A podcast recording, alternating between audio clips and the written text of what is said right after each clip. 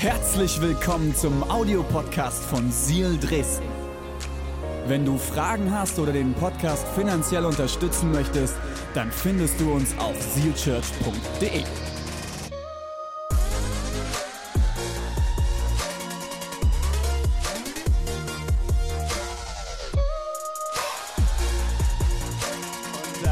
Hey, ich freue mich drauf und ich will heute ähm, auch in eine neue Predigtserie reinstarten, die heißt wie Pech und Schwefel. Und vielleicht bist du gerade schon so, oh, was ist denn jetzt hier los? Bleib sitzen, spitz die Ohren. Ich nehme dich mit rein. Ich werde gewisse Dinge mit erklären. Ähm, ich will aber ganz persönlich starten. Ich weiß nicht, wie es dir die letzten Wochen so ging. Ja, in deinem Leben. So, ich nenne es mal bewusst die Zeit nach Covid. Das ist jetzt auch schon so halb prophetisch in Jesu Namen. Ähm, ich merke immer wieder auch in meinem Leben, an mancher Stelle bin ich irgendwie müde geworden. Ich habe ein bisschen Leidenschaft verloren, vielleicht so ein bisschen Antrieb verloren. Kennt jemand das Gefühl von Antriebslosigkeit? ist furchtbar, oder? ist so, du wachst zwar morgens auf, du gehst in den Tag, gerade wenn man so Kinder hat, ja, das ist so, man funktioniert halt, oder? Ja, Kinder müssen halt in den Kindergarten oder Schule und äh, also die, die sind die Kinder so manchmal der Antrieb, aber irgendwie so in drin merke ich manchmal, vermisse ich was. Und ich habe die letzten Tage intensiv darüber nachgedacht und ich habe für mich festgestellt, ich weiß, was ich manchmal vermisse. Und das ist dieses Feuer in mir drin, diese Leidenschaft, dieser Antrieb. Und irgendwie ist sie an vielen Stellen verloren gegangen, auch bei mir, in diesen letzten zweieinhalb Jahren. Und vielleicht geht es dir ähnlich. Ähm, und mit dieser Serie und vor allem mit dieser Predigt heute möchte ich dir eine Antwort darauf geben, hey, wie kannst du das, was du vielleicht im Inneren ein Stück weit verloren hast, wiederfinden?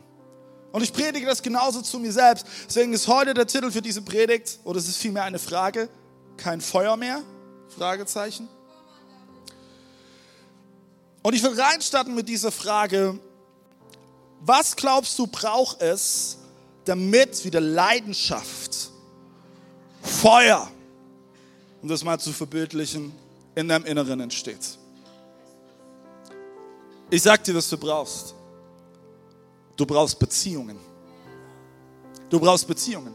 Und als mir das die Woche bewusst geworden ist, ist sind für mich so ein paar Lichter angegangen, weil ich gedacht habe, ha, jetzt verstehe ich auch, warum das an mancher Stelle verloren gegangen ist, weil unsere Beziehungen der letzten zweieinhalb Jahre auch teilweise vom Prüfstand standen, wir Beziehungen verloren haben, aus dem Blick verloren haben. Hey, aber es braucht Beziehung zu Gott und den Menschen.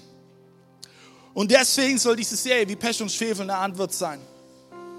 Weil du musst Folgendes wissen. Wir, du und ich, wir wurden mit einer Bestimmung geschaffen von Gott. Und ich verrate dir, dass wir in Beziehung leben. Ich sag dir eins, du kannst kannst du das Ziel setzen, ich werde Einsiedler sein, irgendwo im Wald und werde mich nur noch von Pilzen und Moos ernähren. Kannst du machen.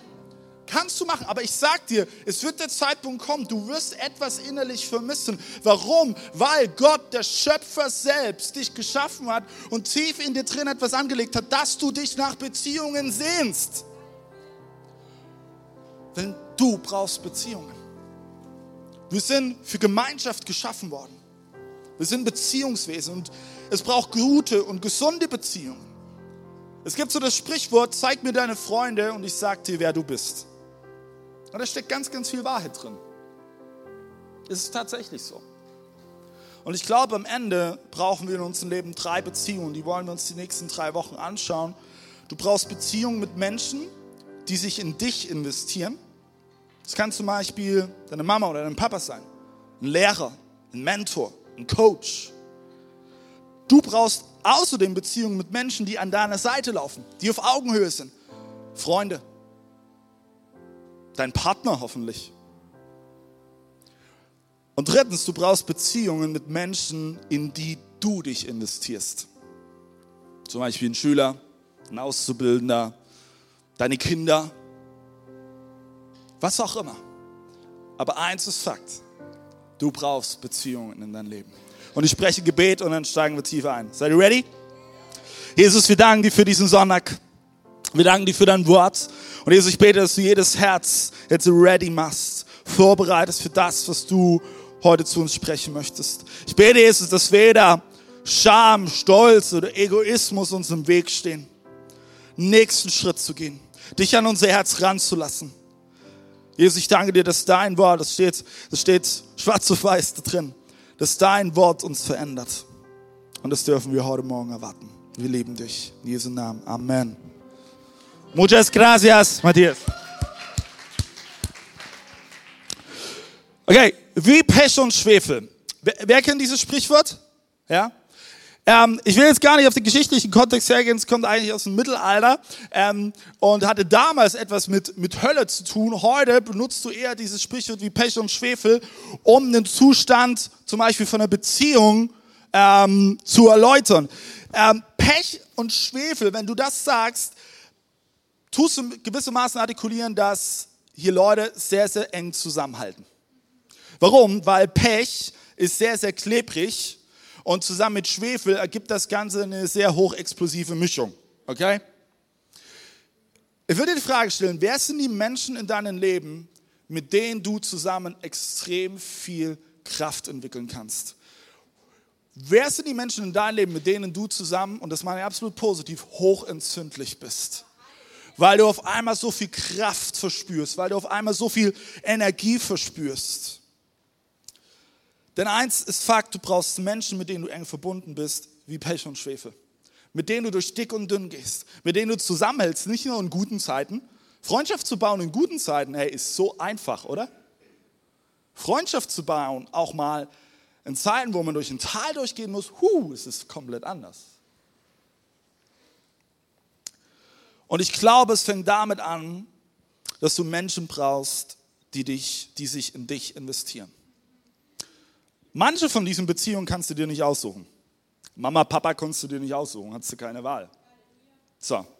Dein Lehrer kannst du dir auch oftmals nicht aussuchen. Aber es gibt zum Beispiel Beziehungen auch, wo du sie aussuchen kannst. Ein Coach, ein Mentor, was auch immer. Diese Beziehungen, wenn du Menschen hast, die sich bereit sind, in dich zu investieren, die geben dir Antriebskraft. Glaub mir. Die bringen dich weiter, die, die bringen Gutes in dir hervor. Weißt du, dass jeder Mensch jemand anderen braucht, der sich in ihn, sich in ihn investiert? Ich will, will, will, dir was aus meinem Leben erzählen. Ähm, ich gehe nicht so sehr in Details, weil ich das schon mehrmals auch im Predigen erzählen hat, aber 2016 war ich kurz vor einem Burnout. Ich war damals noch in der Kirche von meinen Eltern und Irche und ich, äh, wir haben gemerkt, hey, das ist nicht mehr der Platz, wo wir, wo wir den Traum, den wir von Kirche haben, verwirklichen können. Und wir haben gemerkt, hey, Gott ruft uns weiter. Und ähm, ich habe unglaublich viel gearbeitet, war im Stress und war wirklich, wirklich, wirklich in einem Tief und bin sehr, sehr haarscharf an einem Burnout vorbeigeschlittert. Und in dieser Zeit, musst du wissen, haben drei Leute, unabhängig voneinander, die, die drei Leute, die kennen sich nicht, haben gesagt, hey, da gibt es ein paar in Leipzig, die gründen da gerade Kirche, die müsst ihr mal kennenlernen. Und das waren René und Deborah. Irgendwann fast schon aus Verzweiflung schrieb ich René, damals noch über Facebook, Instagram war da noch nicht so ne? äh, schrieb ich ihn über Facebook an. Und irgendwann sind wir im Sommer zu 16, sind wir in halber Verzweiflung, in halber Hilflosigkeit sind wir nach Leipzig gefahren und haben uns im Knicklicht das erste Mal getroffen. Und von diesem Moment an, gerade in diesem Jahr, war René jemand, der sich in mich investiert hat, der mir geholfen hat, durch dieses Tal durchzugehen. Und Dinge auch in mir hervorzubringen, wo, wo, wo Potenzial in mir geschlummert hatte, wovon ich noch gar nicht wusste. Lass mich dir eins sagen, du brauchst Menschen, die bereit sind, sich in dich zu investieren. Wer ist es in dein Leben? Sprüche 1, Vers 5 heißt es, selbst wer schon über viel Wissen und Erfahrung verfügt, kann noch dazulernen. Neue Gedankenanstöße helfen ihm. Ich liebe das, wie, das hier, wie es das hier heißt in den Sprüchen. Selbst wer schon über viel Wissen und Erfahrung verfügt. Weißt du was? Alter spielt dabei überhaupt keine Rolle. Es, ist mir vollkommen egal, wie alt du bist und wie viel Erfahrung und Wissen du schon angehäuft hast in deinem Leben. Wie viele Abschlüsse du hast, über was du Bescheid weißt und so weiter. Das spielt alles keine Rolle. Du brauchst dennoch jemanden, der bereit ist, sich in dein Leben zu investieren. Jetzt in der Lebensphase, wo du gerade bist. Ich will dir heute vier Punkte mitgeben, die dir helfen können, den Fokus darauf zu setzen. Und ich verspreche euch, am Ende werde ich euch zeigen, was dieses Thema mit Taufe zu tun hat. Falls du dich gerade fragst, hey, wann will er eigentlich auf Taufe hinaus? Erster Punkt, wem gibst du die Erlaubnis, sich in dein Leben zu investieren? Das ist eine unglaublich wichtige Frage. Und ich will kurz ähm, zu allen Christen sprechen, okay? Falls du heute hier bist, das erste Mal überhaupt in der Kirche oder du sagst, ich, ich glaube da gar nicht in Gott, das ist alles neu für mich, mach kurz deine Ohren zu. Sprich zu allen Leuten, die Christen sind. Wir Christen haben ein klitzekleines Problem. Nur weil wir uns manchmal, das ist nicht in unserer Kirche so, aber in anderen Kirchen nimmt man dieses Wording, nur weil wir uns manchmal als Bruder und Schwester bezeichnen, heißt es noch lange nicht, dass wir zu allen etwas sagen müssen. Und diese Angewohnheit haben wir manchmal als Christ. Ich sehe meinen Bruder XY, meine Schwester XY und oh, da muss ich, da muss ich glaube ich, mal was sagen. Ja? Da habe ich was wahrgenommen. Und dann vielleicht am besten noch einen Bibelvers mitgeben. Ja? Ähm, ich stelle die Frage vom Punkt 1 nochmal. Wem gibst du die Erlaubnis, sich in dein Leben zu investieren? Wer kann auch in dein Leben hineinsprechen? Das ist nicht jeder. Und wenn du jedem die Erlaubnis dazu gibst, oh man, bitte komm nach dem Gottesdienst auf mich zu, wir müssen reden. Sehr, sehr herausfordernd, glaube ich. Schreib dir folgenden Satz auf, du gibst die Erlaubnis, wer in dein Leben sprechen darf. Und es kann dich auch nur jemand prägen, wen du die Erlaubnis gibst. Und jetzt kommst, es ist übrigens auch in deiner Beziehung zu Jesus so. Hast du gewusst, dass Jesus dich nicht prägen wird, wenn du ihm nicht die Erlaubnis gibst? Jesus ist ein Gentleman. Du bist nicht seine Marionette, wo er an so ein paar Fäden zieht und dann hm, linker Arm hoch, hm, rechter Arm hoch. Beweg dich mal und dann machst du irgend so einen hilflosen Schritt. Das ist Jesus nicht. Es braucht deine Erlaubnis. Der zweite Punkt, der so wichtig ist, wer sieht mehr in dir als du selbst? Woran erkennst du jemanden, der es wirklich gut mit dir meint und der bereit ist, sich in dich zu investieren. Er sieht mehr in dir wie du selbst. Er schaut dich an und sieht all das Potenzial, was in dir verborgen ist. Und deswegen schreib dir diesen Satz auf, du brauchst Menschen, die sehen, was in dir steckt. Weil ist es nicht so? Eigenwahrnehmung und Außenwahrnehmung sind oftmals ganz weit auseinander, oder? Seid ihr bei mir? Ja? Gebt ihr ruhig ein bisschen Feedback, dann weiß ich, ihr seid voll da. Und ich schwitze hier oben nicht nur alleine, okay? Wir haben die Fußbodenheizung e-, extra ausgelassen heute, okay? hey, und es ist super spannend. Jesus hat uns selbst gezeigt, wie es geht. Lass uns mal die Stelle lesen, wo Jesus seine Jünger ruft. Matthäus Kapitel 4 ab Vers 18. Als Jesus am See Genezareth entlang ging, sah er dort zwei Männer. Simon, der später Petrus genannt wurde, und dessen Bruder Andreas. Andreas. Sie waren Fischer und warfen gerade ihre Netze aus. Da forderte Jesus sie auf, komm, folgt mir nach. Ich werde euch zu Menschen machen, die andere für Gott gewinnen. Sofort. Ich liebe dieses Wort, was hier steht. Sofort das heißt nicht erst zehn Minuten später, Stunde später, kommende Woche, sofort ließen die beiden Männer ihre Netze liegen und gingen mit ihm. Nicht weit davon entfernt begegnete Jesus zwei anderen Fischern, den Brüdern Jakobus und Johannes. Sie waren mit ihrem Vater Zebedeus im Boot und brachten ihre Netze in Ordnung. Auch sie forderte Jesus auf, ihm nachzufolgen, ohne zu zögern. Ohne zu zögern. Verließen sie das Boot und ihren Vater das heißt, die, die haben nicht nur ihre Boote zurückgelassen, die haben ihre Familie zurückgelassen und gingen mit Jesus. Nur so am Rande, falls du die Serie The Chosen noch nicht gesehen hast, ich empfehle es dir. Gibt beide Staffeln mittlerweile auf Deutsch, weil genau diese Szene, die hat mich zu Tränen gerührt, wie Jesus hier Simon Petrus und die anderen zwei Jünger ruft. Auf was ich hinaus will mit dieser Bibelstelle, Was wäre gewesen, wenn die Jünger in diesem Moment gesagt hätten, oh, danke Jesus, lieb für deine Einladung. Ähm, also ich gucke mal, ob es nächste Woche vielleicht reinpasst, aber äh, naja, ich lasse es dich wissen. Dann hätten sie Jesus nicht die Erlaubnis gegeben, in ihr Leben hineinsprechen zu dürfen. Aber die Jünger, die haben gesagt, ja. Und auch wenn, auch wenn das hier mehr als eine Aufforderung formuliert ist von Jesus. Hey, Gott hat uns einen freien Willen gegeben. Die Jünger hätten sagen, Jünger hätten sagen können, nee, also, nee. Mein Vater und meine Mutter, meine Familie zurücklassen und auch noch mein Job.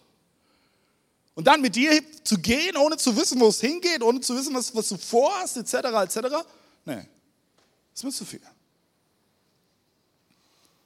Deswegen, ohne die Erlaubnis der Jünger hätte Jesus nichts Gutes in ihnen hervorbringen können. Es gibt einen Autor, der heißt äh, Craig Art, der hat mal sehr, sehr treffend Folgendes formuliert in einer seiner Bücher. Obwohl die Jünger Jesus oft missverstanden haben und häufig versagten, wurden sie deshalb nicht als Jünger disqualifiziert. Jesu Trainingsmodell war auch für die unscheinbarsten Menschen geeignet. Geduldig stellte er sich immer wieder auf das verborgene Potenzial seiner Jünger und auf die Entfaltung ihres Charakters ein. Wer sieht mehr in dir als du selbst? Jesus schaute seine Jünger an und er sah, was in seinen Jüngern verborgen war.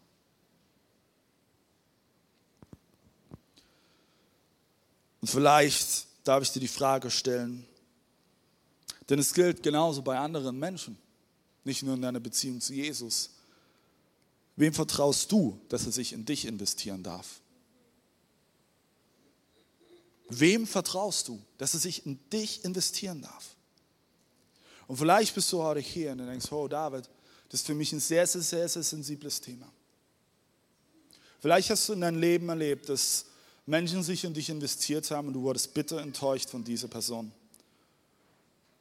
Du wurdest verletzt von dieser Person. Und für dich, du merkst gerade nicht, wow, wow, wow, wow, das ist, tut ganz viel in mir auslösen. Vielleicht wurdest du verletzt von, von, einem, von deinen Eltern. Vielleicht wurdest du verletzt von einem Jungscharleiter. Vielleicht wurdest du verletzt von, von, von deinem Coach, von einem anderen Leiter oder auch einem Pastor. Ich möchte, dass du Folgendes weißt. Jesus kann heilen.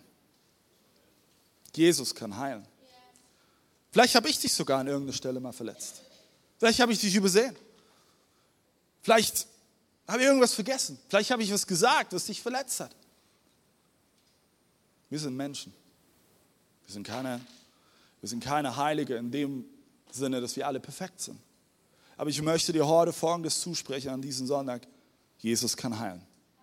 Jesus kann heilen. Egal welche Verletzung du erlebt hast, egal welche Verletzung, welche Wunde du davon getragen hast, Jesus kann heilen. Warum? Weil er deswegen an diesem Kreuz gestorben ist und wieder auferstanden ist, damit Heilung und Freiheit möglich ist.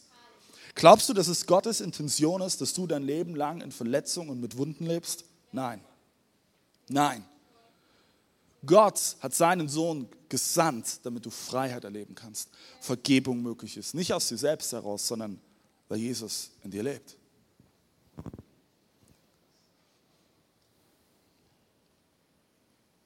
Wer sieht also mehr in dir als du selbst?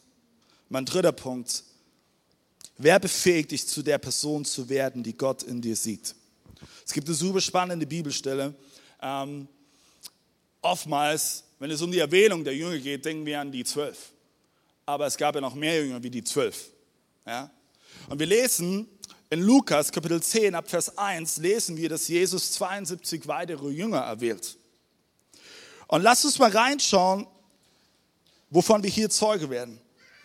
Danach wählte Jesus 72 weitere Jünger aus und schickte sie immer zu zweit in die Städte und Dörfer, die er später selbst aufsuchen wollte. Er sagte zu ihnen, die Ernte ist groß, aber es gibt nur wenige Arbeiter. Darum bittet den Herrn, dass er noch mehr Arbeiter aussendet, die seine Ernte einbringen. Geht nun und denkt daran, ich schicke euch wie Lämme unter, unter die Wölfe. Nehmt kein Geld, keine Tasche, keine Schuhe mit. Wem würde das herausfordern? Oh man, oh man. Falls ihr unterwegs Leute trefft, lasst euch nicht auf lange Begrüßungen und Gespräche ein. Ich liebe das, wie Jesus das mitgeht. Ey, falls ihr irgendein so Typ ist, der euch irgendeinen Schnitzel ans Bein labern will, einfach weitergehen. Einfach weitergehen. Wenn ihr in ein Haus kommt, dann sagt, Friede sei mit euch allen. Wenn dort jemand Gottes Frieden bereitwillig annimmt, so soll der Friede, den ihr bringt, bei ihm bleiben. Wenn aber nicht, dann wird Gottes Friede ihn wieder verlassen und zu euch zurückkehren. Deshalb bleibt dort, wo man euch aufnimmt und esst und trinkt, was man euch anbietet. Denn wer arbeitet, soll auch versorgt werden. Bleibt in dem einen Haus und wechselt eure Unterkunft nicht. Was fällt uns hier auf? Jesus ruft nicht nur die 72 Jünger, sondern er befähigt sie auch. Er gibt ihnen ganz klare Anweisungen und er kloppt an sie. Er glaubt an sie. Warum brauchst du jemanden, der bereit ist, sich in dein Leben zu investieren? Du brauchst Menschen, die dich befähigen, das zu tun, was du noch für unmöglich hältst. Ich würde heute hier nicht auf dieser Bühne stehen. Ich würde diese Kirche nicht mehr leiden. Das sage ich wirklich so, so klar wie möglich. Ich würde diese Kirche nicht mehr leiden, hätte ich, hätte ich nicht Menschen in meinem Leben, die mich immer wieder befähigen, das zu tun, wozu Gott mich gerufen hat die um mich herumstehen, die mich ermutigen, die mich anfeuern, wo ich mal auch alles rauslassen kann, was gerade in meinem Herzen ist und sich vielleicht angestaut hat. Du brauchst Menschen, die dich befähigen, die Person zu sein, zu der du geschaffen bist.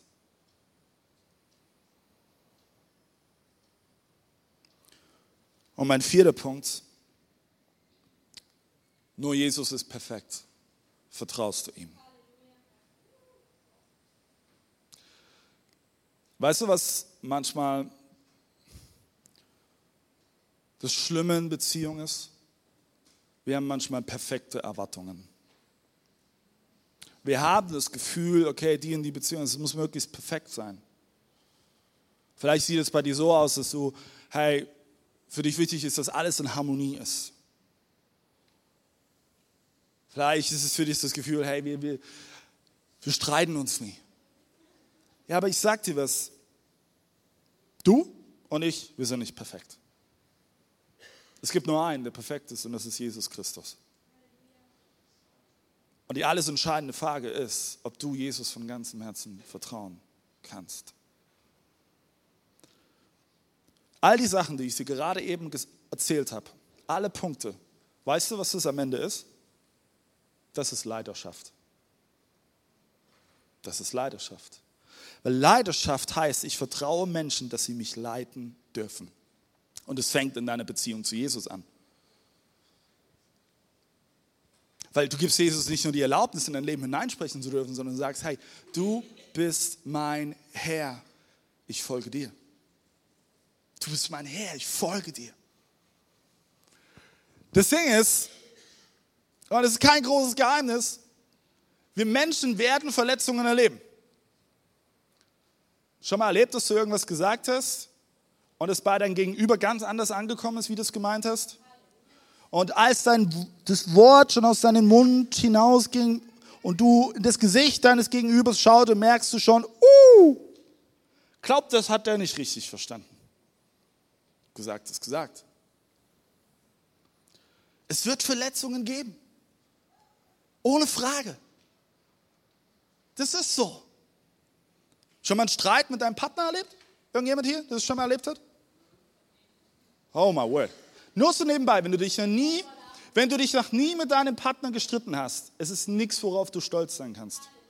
Es, es tut mir wirklich leid, weil ich glaube, eine gesunde Streitkultur ist sehr, sehr wichtig in einer Beziehung.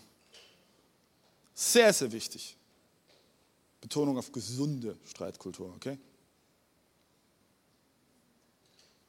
Wir Menschen werden Dinge sagen, wir werden handeln, was andere verletzt. Aber uns muss bewusst sein, Jesus ist perfekt und alles fängt damit an, dass wir Jesus vertrauen, dass er es mit mir hinbekommt und mit meinem Gegenüber. Dass er es mit uns hinbekommt.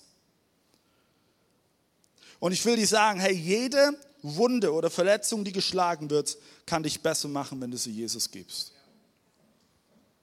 Na, David, das, du, du, das lässt sich ganz, ganz leicht sagen. Ne? Du bist ja Pastor, du stehst hier auf der Bühne und kannst alles Mögliche von hier oben sagen. Glaub mir, Ich sage das nicht als jemand, der das leichtfertig auf seine Schulter nimmt. Ich weiß, was es bedeutet, Verletzungen mit Menschen zu haben.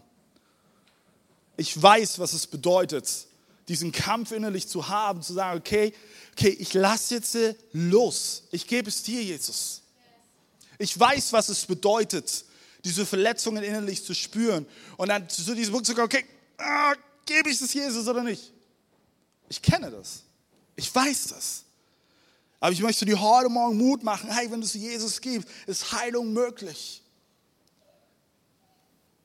Denk an die Beziehung, die dich gerade am allermeisten herausfordert. Hast du den Glauben heute Morgen, dass Jesus es möglich macht, dass diese Beziehung wiederhergestellt ist? Ich weiß, es ist eine sehr herausfordernde Frage. Ich stelle sie mir genauso selbst.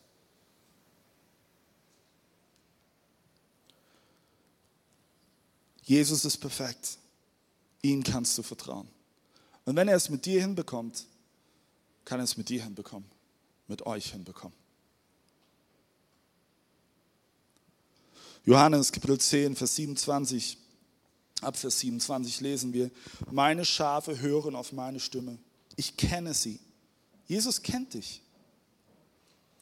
Und sie folgen mir. Ihnen gebe ich das ewige Leben und sie werden niemals umkommen. Keiner kann sie aus meiner Hand reißen. Mein Vater hat sie mir gegeben und niemand ist stärker als er. Deshalb kann sie auch keiner der Hand meines Vaters entreißen. Ich und der Vater sind eins. Du bist in Gottes Hand. Und nichts, nichts kann dich Gottes Hand entreißen, es sei denn, du sagst, ich bin weg. Ich bin raus. Ich möchte dich heute zu drei Dingen ermutigen. Erstens, lass dein Herz heilen von Jesus. Er meint es gut. Lass Jesus an dein Herz ran. Vielleicht merkst du heute Morgen, hey, es ist schon sehr, sehr lange her, dass du Jesus wirklich an dein Herz rangelassen hast. Dass du diese Nähe wieder mal zugelassen hast. Ich ermutige dich heute, diesen Schritt zu gehen, diese Nähe zuzulassen. Das Zweite, wozu ich dich ermutige, entscheide dich, dass Jesus sich in dich investiert. Das ist nicht eine einmalige Entscheidung übrigens, falls du das glaubst. Diese Entscheidung muss ich jeden Tag, jede Woche aufs Neue treffen. Und du solltest es genauso tun. Jedes Mal aufs Neue entscheide ich, okay, Jesus, investiere dich in mich, präge mich, beeinflusse mich, prüfe mein Herz, bring das hinvor, was du schon von Anfang an in mich hineingelegt hast. Und der dritte Punkt, zu dem ich dich ermutige, ist, entscheide dich, dass Menschen sich in dich investieren dürfen. Auch wenn du, ich sage es bewusst so drastisch, beschissene Momente erlebt hast mit Menschen. Lass diese Erfahrungen nicht zum Messgrad werden für dein Leben, dass du es nicht mehr zulässt, dass Menschen sich auch in dich investieren dürfen. Du brauchst Menschen, die sich in dich investieren.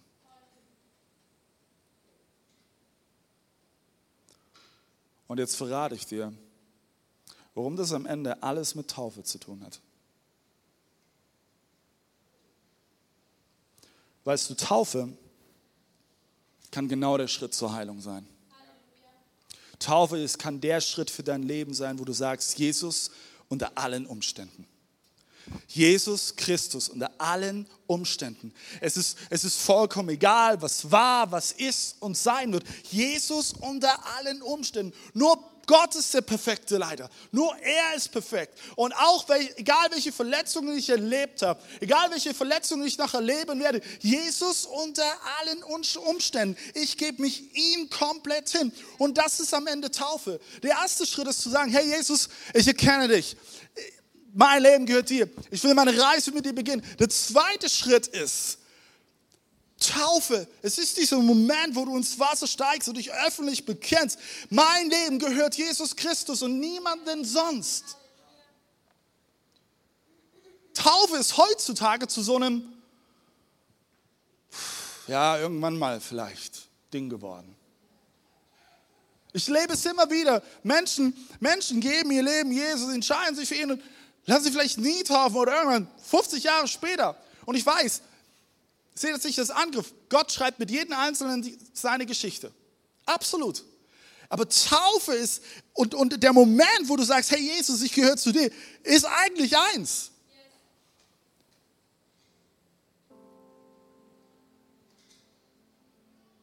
Taufe ist das Unglaublichste und Schönste, was es gibt. Ich habe mich mit elf Jahren taufen lassen und bis heute kann ich mich an diesen Moment zurückerinnern. Heute haben wir hier eine Luxustaufe. Bei mir war es damals im Oktober. Strömender Regen, irgendwo in der sächsischen Schweiz, in irgendeinem so beschissenen Gebirgsbach. Und alle Leute standen um mich rum mit Regenschirmen. Und ich so, ja, du stehst nicht im Wasser. Aber egal, bis heute erinnere ich mich an diesen Tag. Weißt du warum? Weil es der Tag war, wo ich gesagt habe, Jesus, mein Leben gehört dir. Egal welche Umstände in meinem Leben sind. Ich, ich habe diese Entscheidung getroffen. Und egal was sein wird, ich erinnere mich zurück an diesen Moment, wo ich gesagt habe, Jesus, mein Leben gehört dir. Unter allen Umständen. Damals war mir nicht klar, dass ich Pastor werden will oder sein werde.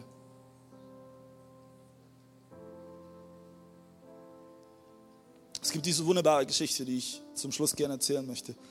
Ich will in der Apostelgeschichte ähm, Kapitel 8 lesen. Philippus ist unterwegs und ähm, er wird gerufen, äh, auf die und die Straße zu gehen. Und da ist ein äthiopischer Hofbeamter unterwegs. Er sitzt in seinem Wagen und liest gerade eben die, die Schriftrollen, Schriftrollen von Jesaja laut vor. Und er liest eine Prophetie über Jesus Christus vor wo wir viele davon im Buch Jesaja finden. Und Philippus geht zu diesem äthiopischen Hofbeamten und sagt, ähm, sorry, wenn ich störe, weißt du eigentlich, um wen es da geht? Weißt du, über wen du da liest? Der Hofbeamte sagt, nein, um ehrlich zu sein, nicht. Darf ich dir erzählen, wer dieser Mann ist? Und Philippus bringt diesen äthiopischen Hofbeamten die gute Botschaft. Und er entscheidet sich für Jesus.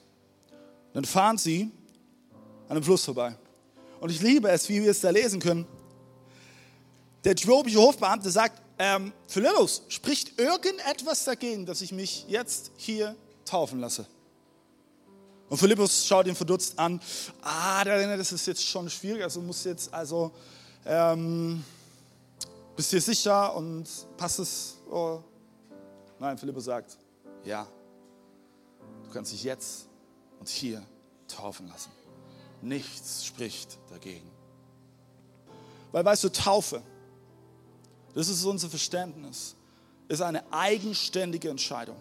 Ich wurde auch als Baby getauft. Aber diese Entscheidung habe nicht ich getroffen. Haben meine Eltern für mich getroffen. Im besten Sinne damals. Aber es gab den Moment in meinem Leben, wo ich wusste, hey, es ist meine Entscheidung. Ich entscheide, wem mein Leben gehört. Und wer mein Leben prägen darf und wer sich in mein Leben investieren darf. Und das sollte Jesus sein. Ich möchte uns einladen, dass wir alle gemeinsam aufstehen.